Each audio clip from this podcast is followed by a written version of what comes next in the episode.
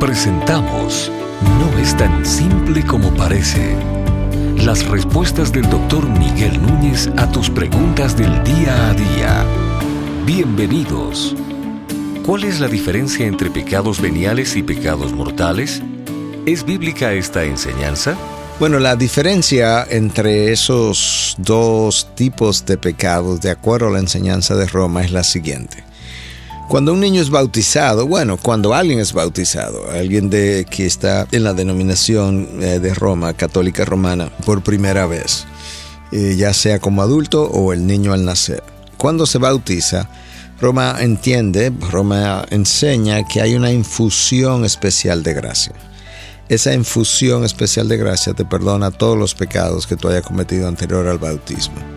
Pero ¿qué pasa? Que después que tú eres bautizado, tú vuelves a pecar. Entonces cuando tú pecas, eh, de cierta manera, de cierta gravedad, entiende Roma, entonces tú has matado eh, la gracia que el bautismo te infundió. Entonces, como la mataste, tú tienes que recobrar esa gracia otra vez.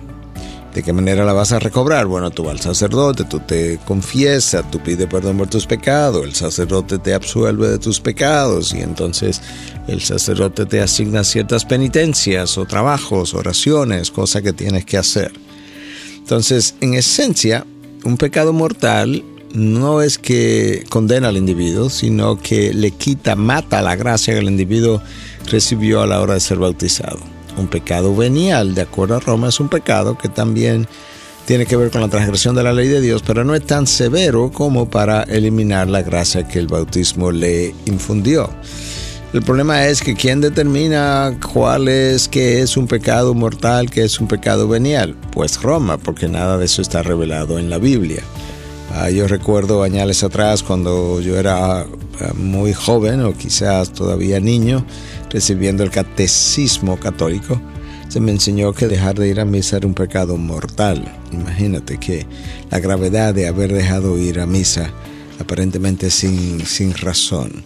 Parte de la idea de por qué dejar de ir a misa es un pecado mortal es porque, de nuevo, Roma entiende que en la misa, como ellos celebran comunión con cada misa, en la misa Ah, durante la comunión, Cristo es vuelto a ser sacrificado. Lo único que es un sacrificio sin sangre. Y obviamente si Cristo es crucificado, perdón, sí, crucificado otra vez, ofrecido otra vez, ah, pero sin sangre, eh, una misa es, es algo extraordinario. Por eso decía un sacerdote en una ocasión que una sola santa misa es superior a todas las oraciones que todos los santos hayan ofrecido durante todos los tiempos. Ah, precisamente porque están viendo que Cristo está siendo crucificado otra vez ah, en esa misa. Nada de eso tiene un aval. Ahora, obviamente hay pecados en la Biblia que llevaron a algunos a morir, como fue el pecado de Ananía y Zafira cuando mintieron al principio del comienzo de la iglesia, pero Roma no se está refiriendo a eso. Roma no se está refiriendo, cuando habla de pecados mortales, a pecados que literalmente matan al individuo físicamente. Eh, Roma se está refiriendo al otro concepto que acabé de explicar. Una vez más, yo creo que si hay algo que los reformadores nos ayudaron a entender fue la doctrina de la salvación por gracia y la doctrina de el perdón de pecados también por gracia. Algo que Roma debatía entonces y continúa debatiendo aún hasta el día de hoy. Pero los debates tienen que hacerlo sobre una vez más decimos sobre tradiciones y enseñanza de hombre porque no hay un aval bíblico sobre ellos. No es tan simple como parece. Es una producción de Ministerios Integridad y Sabiduría. Para más información, visita nuestra página de internet integridadysabiduría.org. Gracias por tu gentil atención y será hasta la próxima.